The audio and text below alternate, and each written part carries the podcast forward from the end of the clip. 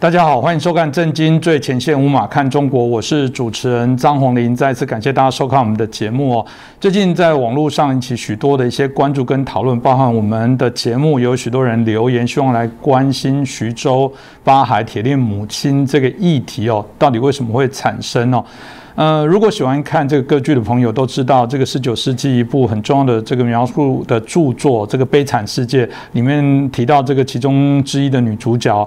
啊，过着非常辛苦的生活。作为在那个时代的女性哦，呃，的确是受到非常多的一些歧视哦、打压哦。但我们没想到，到二十一世纪的今天，在中国依然发生了这种啊，其实可以讲是中国式的悲惨世界哦。呃，到底中共啊统治下的中国，目前这个人口、妇女、儿童的拐卖的问题是什么样的一个情况哦？我想我们今天节目当中可以好好来探讨。那当然，我们很开心邀请到的。是前中共海军司令部的中校姚晨姚中校，为什么邀请姚中校呢？其实姚中校还有另外一个很重要的身份哦，他过去其实也曾参与过中国妇女儿童权益保护中心啊，在中国地区的一个负责人哦。那在这边他自己也参与许多。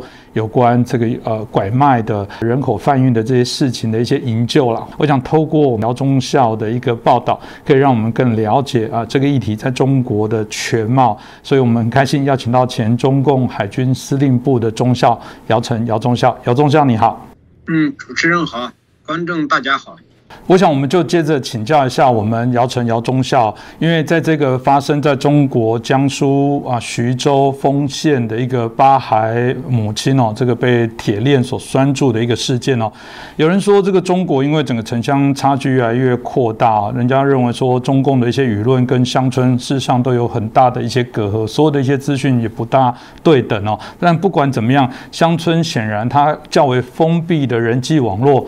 发生了什么事情哦？这个大家张家长李家短应该反而很容易的就了解，但这个事情看起来啊，不只是个案，甚至是一个集体的啊掩盖、集体的掩饰，或者你甚至会称这是集体的犯罪哦。到底他们是否存在有一些所谓的共同的利益吗？或者他们可以得到什么样利益好处？是不是可以请姚中校帮我们做一下说明？嗯，主持人刚才讲中国这个城乡，它的是不是共同体啊？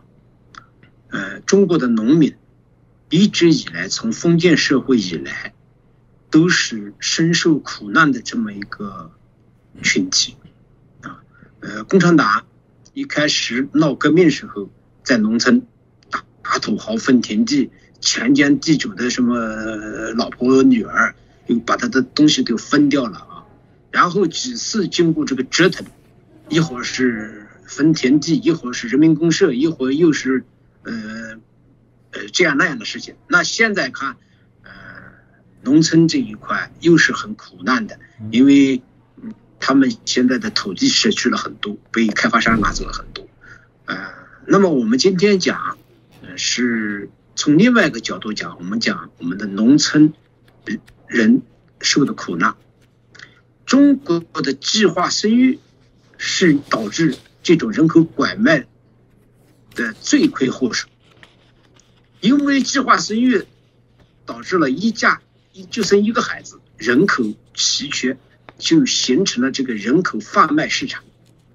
那么，为什么说是农村呢？因为人贩子他都到贫困地区，农村的人家去拐卖孩子，因为城市的孩子他都在幼儿园里面，呃，一般都管不到，而且城市的孩子很精，一般你下不了手。当然，农村的孩子，特别是城乡结合部，呃，有很多的父母亲在做小生意，孩子呢也没钱上幼儿园，就就放养。一开始是骗，后来开着车就偷，后来就是抢，嗯，后来还发展到这个，因为农村穷嘛，就是生着孩子去卖，都有。所以，呃，农村是计划生育最大的问题。城市，你说一一家生一个，呃，都没多大问题，因为城市经济条件好，一个好，有的很多人家也认为现在经济负担太重，生多了他还养不起。但是农村需要劳动力，农村一胎化以后，一个家庭如果说没有男孩子，你想想看，没有劳动力，中国的养老农村基本上靠儿女去养老，就老了以后都没人养，所以一开始从九六年以前，拐卖男孩非常猖獗，就是计划生育，一九八零年开始开始拐卖儿童，拐卖到二呃到一九九六年之前，男孩子居多。这个男孩为什么多呢？就是我刚才讲，就是一个是传宗接代，一个是劳动力问题。那么从九六年以后，女孩子的数量大幅度的增加。女孩子以前一个女孩子只是，呃，卖的价钱只是男孩子的三分之一，甚至还便宜，甚至千把块钱人民币就可以买到。但是到了九六年以后，呃，这个价格上升跟男孩子持平，甚至超过了男孩子。那么这个银造成了一个人口贩卖市场。很多不劳而获的投机取巧的人，他一年的工作也就一两万人民币，但是他拐掉、弄掉一、弄走一个孩子就能弄两三万。你想想看，这人贩子在这个高高报酬的情况下，这个这个就就是说根本就没有道德底线啊。呃，所以，嗯，您刚才讲的是城乡这一块，中国城乡确实是两极分化。城市这方面的事情，嗯，很少，也有拐的，但是大量的是农村的孩子，而且人贩子知道，人贩子太清楚了，就通过中共的这种体制，在农村做。接着，我想我们再请教一下中校，如果如我们刚刚所提到的部分，这种拐卖其实都是一个啊，整个村落啊，整个所有在地集体的他们的共识或默契。那大家就很好奇，在这么样的一个严厉的默契之下，为什么还是有人可以逃脱？那是不是也要呃，请我们中校也跟我们分享一下，过去你自己啊，在这些啊去参与营救解救的过程当中，有过怎样的一些案例？如何他们在这些过过程当中，他没有办法逃离之后，他们的结果到底是如何？这个人贩子拐卖儿童，他是拐运销售一条龙。这个人家买这孩子以后也是花钱买的，他肯定呃严加看管啊。这个里面，呃，您刚才讲的这个事情，呃，原因在哪里呢？一个就是。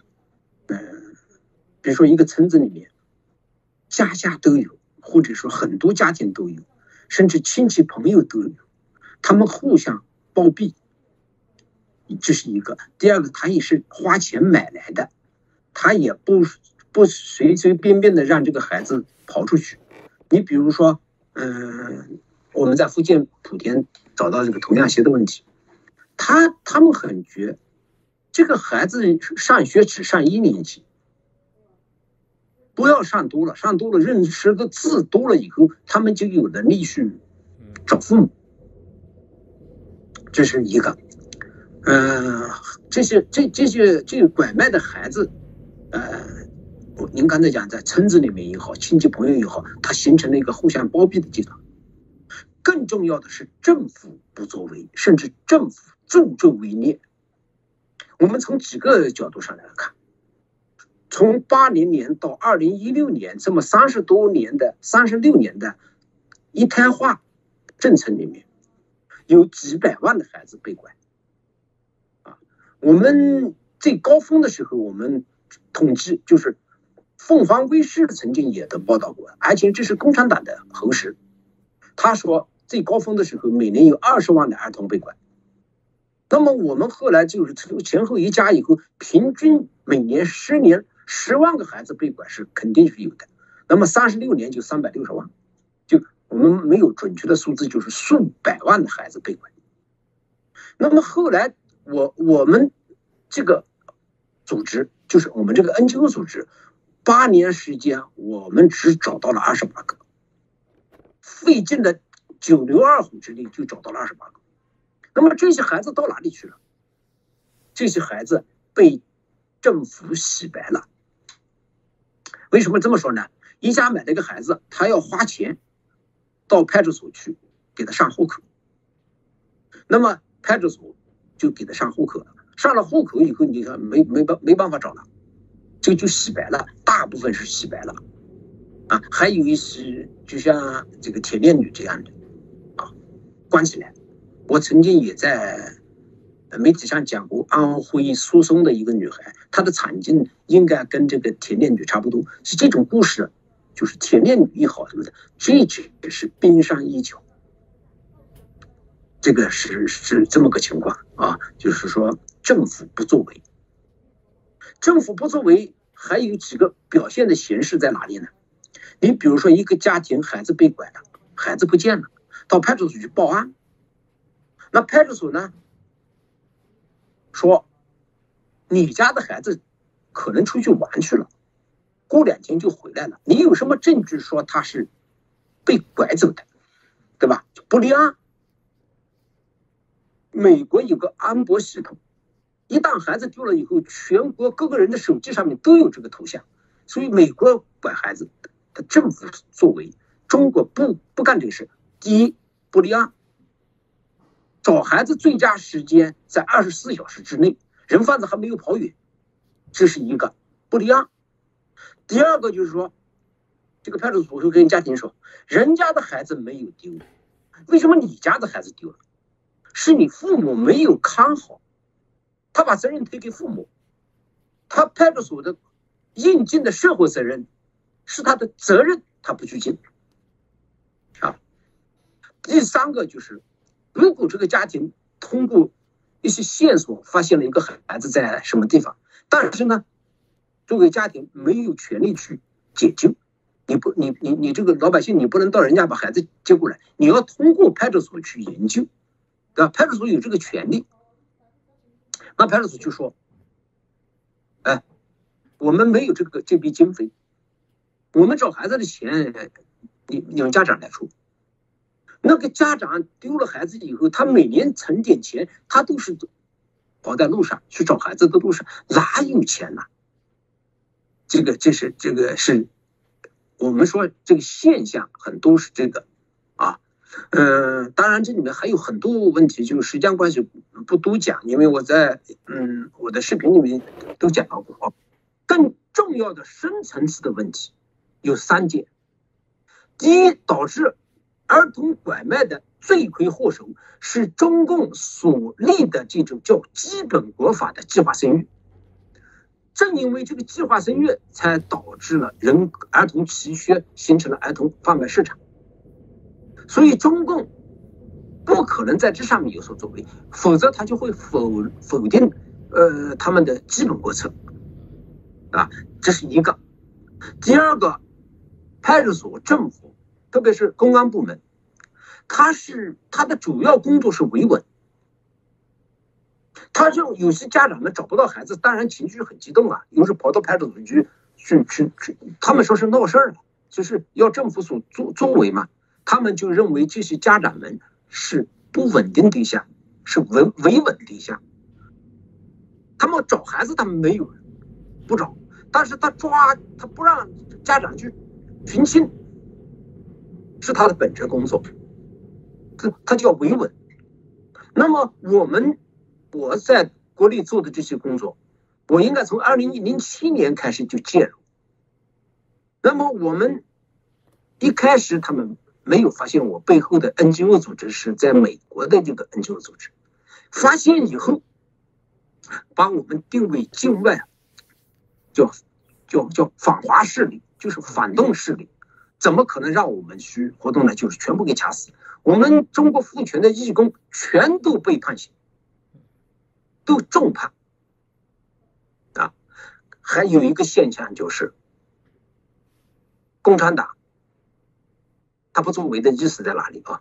他他他他反对我们的意思在哪里？说你们在做慈善，你们在做好人，那就家长们、老百姓认为你们在做善事，你们是好人。那政府会说：哦，你们是好人，那我就是坏人了，我政府就是坏人了。他要维护他的那种伪官正形象，所以中国政府根本就不是去。从老百姓的利益角度考虑，他是为共产党执政，为他的形象，为他的这种基本国策为他的政权在考虑，所以他不作为，主要是这个原因。我想这个事件哦，一开始我们看到丰县哦，他们做成一个决议，是说一开始他们认为这事情并不是没有拐卖的一个行为，这样后来啊又在改口了。那有人就在探讨说，为什么这样的事情会一而再、再而再发生哦？又就有人从刑法的这些啊犯罪的一个裁量哦来做一个分析。他说，在中国可能你买卖一只啊保育类的非法的这鹦鹉，你可能要被判刑五年，但如果你这个购买了一个人，一个小孩，可能判刑才三年，反而刑度更轻。有人说，连女人都不如鹦鹉哦。所以这让我们很好奇，在现在中国有关拐卖相关的这些罪责上，是不是特别轻呢？它是不是反而因为造成了纵容？有人说，是不是连诱拐者也无罪？买的买，不管是儿童买这些妇女的人，是不是也一样啊？都没有啊，太严重的，甚至是没有罪责。所以是不是我想也请中校可以帮我们啊说明一下啊，在中国的这些罪责是不是有可能也加速了这些啊拐卖的事？情的发生，呃，中共在这方面立规是法规，而且法规做的让人很漂亮，就像他们在宪法里面说的一样，人民有示威游行的自由，有过吗？嗯，二零零九年的时候，这个是被拐儿童到了高峰的时候，家长们在闹事的时候，公安部成立了一个打拐办，而且花钱建立了。DNA 库没有用，形同虚设。他们也制定了这个，嗯，打击拐卖儿童的这种相关法律。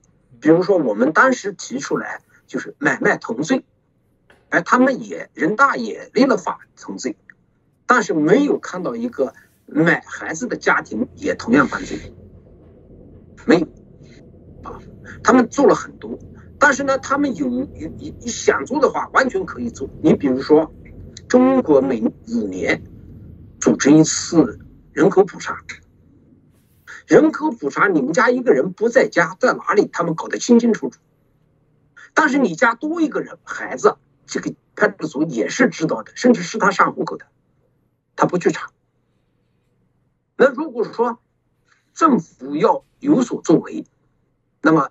在人口普查的时候，就把这个孩，你家多个孩子，把 DNA 一做，那东西事实就摆在那地方，那孩子是来路不明，就可以解救。他们不做，他们根本就不会做这个事情，因为涉及到他们本身就是犯罪。所以说，呃，政这个这个中央这个政府呢，他我我我再讲一件他做做的事情做得非常漂亮。在二零零九年到二零一零年的时候，中国很多大城市出现了残疾儿童系统，满大街，嗯，啊，这些孩子从哪来的？就是被拐的儿童买到以后，把他手脚全部打断，有的反过来接，造成一个人造残疾儿童。这到了这个时候呢，有。就供给有一些人租赁，把这个孩子租着，一个月几百块钱租着，然后这个人就把孩子带到城市去乞讨。那大街上人一看这孩子这么惨，都给点钱乞讨。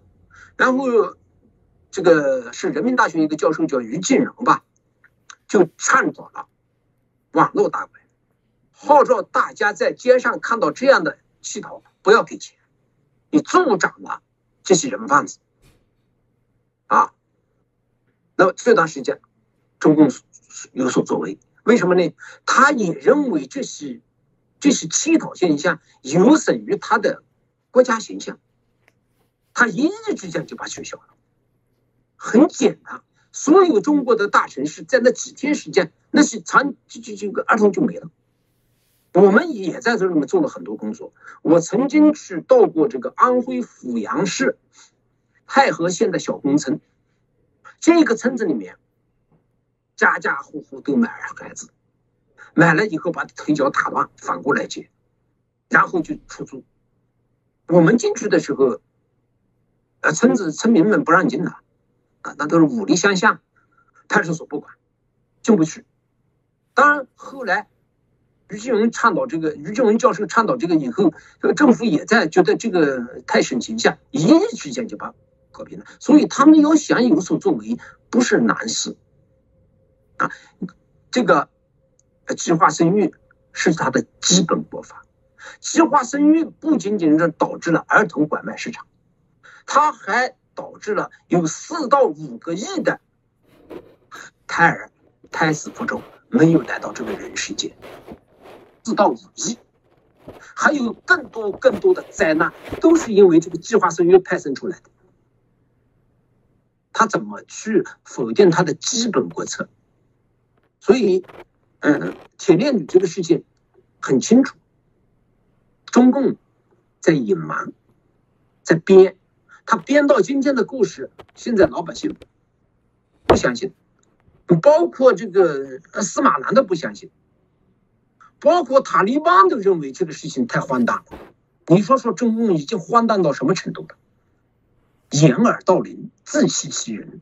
最后，我们来请教一下中校，因为在这事情啊爆发之后，当然在中国内部舆论界引起非常大的关注。有人说他甚至掩盖了啊中国举办冬奥的这些光芒哦。那当然很重要的是，这个总是人生命当中觉得这种有人受到这种悲苦悲惨的事情哦，都应该来关注。这只能证明说，中共领导下还是有许多热心，还有点良知的人哦。但这些良知的人是不是真的有好下场呢？好心是？是不是真的有好报？所以钟孝，您以前曾经说说过一句话，说啊，中共怕好人哈，这很有趣的一句话。就为什么中共会怕好人呢？你怎么来看这些事情？那在您过去啊，投身在这些妇女儿童的这些权益的保护、捍卫过程当中，你是否也曾经遭遇过一些你认为是不大好的一些待遇，或者曾经看过怎么样的事情？这部分是不是也请钟孝可以来帮我们分享一下？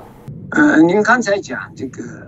中国的法律，卖一只鹦鹉判五年，人贩子判的，我经历过逮到过人贩子，嗯，我们曾经也也抓到过九个人贩子，最高的判三年，有的就判一年半。他为什么造成这个原因？因为公安部门在查这个案子的时候，随随便便一查就牵扯着。公安系统的犯罪，牵扯出计划生育办公室的犯罪，计生人员的犯罪，计生人员的犯罪。呃，我刚才讲，这个四五个亿的孩子没有出生，很多都是计生办的人就是强行的堕胎这个造成的，而且呃，这里面就我我讲的很多了，就是超生家庭超生一个孩子，计生办就过去。要钱没钱，发就把孩子抱走，抱走以后就收搞到儿童福利院，然后儿童福利院就把他卖卖掉了，啊，就是国家犯罪，是吧？你抓到一个人贩子，他要去审判他，会牵扯一大堆事情，所以他们大事化小，小事化了，啊，那您刚才讲，中共为什么打压我们这样的人？所谓好人坏人。我们也不是说我们有什么好人，我们至少我们看不下去这件事情，我们有良知。我也相信中国大部分人也有良知。你从中国现在情况来看，啊，我刚才也讲了，同情的人还是大有人在的，有正义感的人还是大有人在的，啊，那个，呃，判刑，你比如说，呃，我们中国父权的义工。我有七个义工，有四千多个志愿者。那七个义工全部判刑。志愿者大部分是被丢掉孩子的家长，他们当然他们去控制他们，不让他出来。好，好人坏人让老百姓去说。啊，造成这个人道灾难，是中国历史上甚至是全世界历史上都绝无仅有的，几亿个人被杀掉。你想想啊，中国历史上有几亿人被杀掉吗？全世界有这种事儿吗？啊，所以中共就是一个目的，巩维护他的政权，要他的伪官正形象，啊，他自己是坏蛋，他不想让人成好人。就像中国有句古话说：“武大郎开店比自己高的不要。”就是整个的这个政权就是这么个心态。我想今天透过姚忠孝的这些说明哦，真的可以让我们这啊把这议题更深究去做一些了解哦。啊，如同我们过去在其他节目当中所提到了，这个案例并不是让我们好像是捡到宝啊，可以来不断开枪扫射啊，用这个事件来啊这个啊去彰显中共统治下的一些问题。其实我们更希望发自内心的希望这个问题能尽早解决。不管在世界上任何一个国家角落，每个人都可以真正成为一个独立的人。他都可以自由的发表他的言论，自由的行动，不受任何的这些拐卖，不受任何的欺凌。这是我们为什么在节目当中，我们觉得应该要啊来关注这样的议题，希望彻底来改善。如果你的政府不能保护你，如果你的政府把人还是当商品，我觉得这样的政权怎么会不被唾弃哦？我想我们大家共勉，一起努力。再次感谢我们姚晨、姚忠孝，也感谢大家的收看。嗯，不客气。